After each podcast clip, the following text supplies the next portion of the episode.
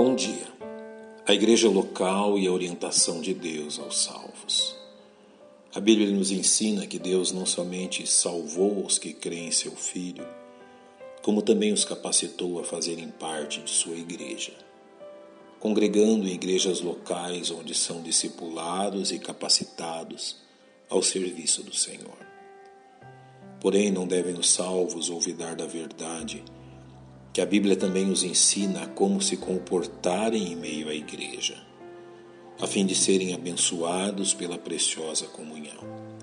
Na forma como Paulo descreve aos Efésios, ao dizer que os salvos devem congregar com toda humildade e mansidão, com longanimidade, suportando-vos uns aos outros em amor, procurando guardar a unidade do Espírito pelo vínculo da paz.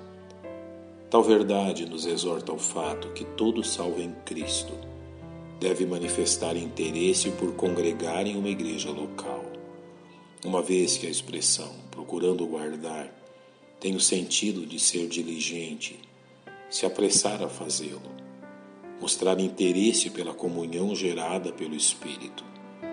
Nenhuma igreja ou salvo é capaz de gerar comunhão entre o corpo de Cristo. Somente o Espírito Santo é capaz de fazer isso, sendo a missão dos salvos preservá-la, o que nos leva a pensar em como realizar essa tarefa. Primeiramente, seja humilde, mantendo uma modesta opinião a respeito de si mesmo, assim como demonstre mansidão, que é refletida em um comportamento brando e gentil, vencendo o mal imitando a seu Salvador, que diz: Vinde a mim, todos que estáis cansados e oprimidos, e eu vos aliviarei. Tomai sobre vós o meu jugo e aprendei de mim, que sou manso e humilde de coração, e encontrareis descanso para as vossas almas.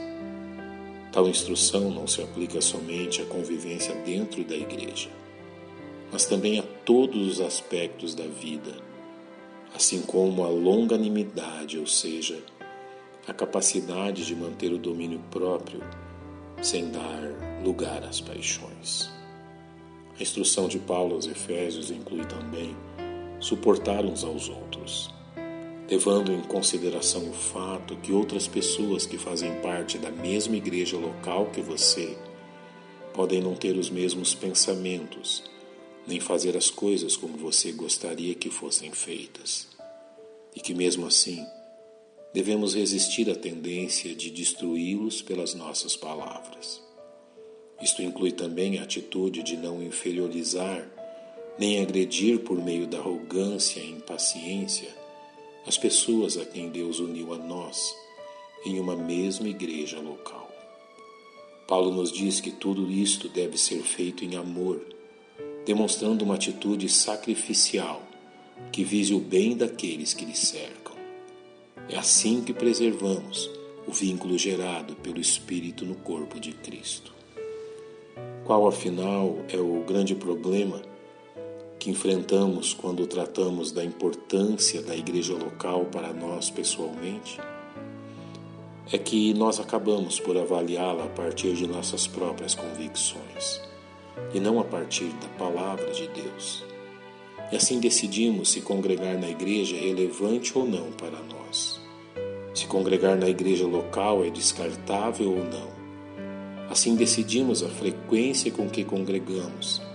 E assim decidimos entre o culto na igreja e qualquer outra programação que tenhamos, levando em conta sempre a nós mesmos em primeiro lugar.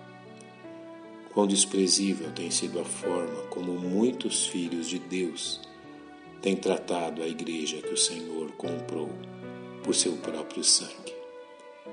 Que isto não ocorra conosco. Pai, nós te agradecemos pela tua instrução e te louvamos em nome de nosso Salvador. Amém. Que Deus vos abençoe.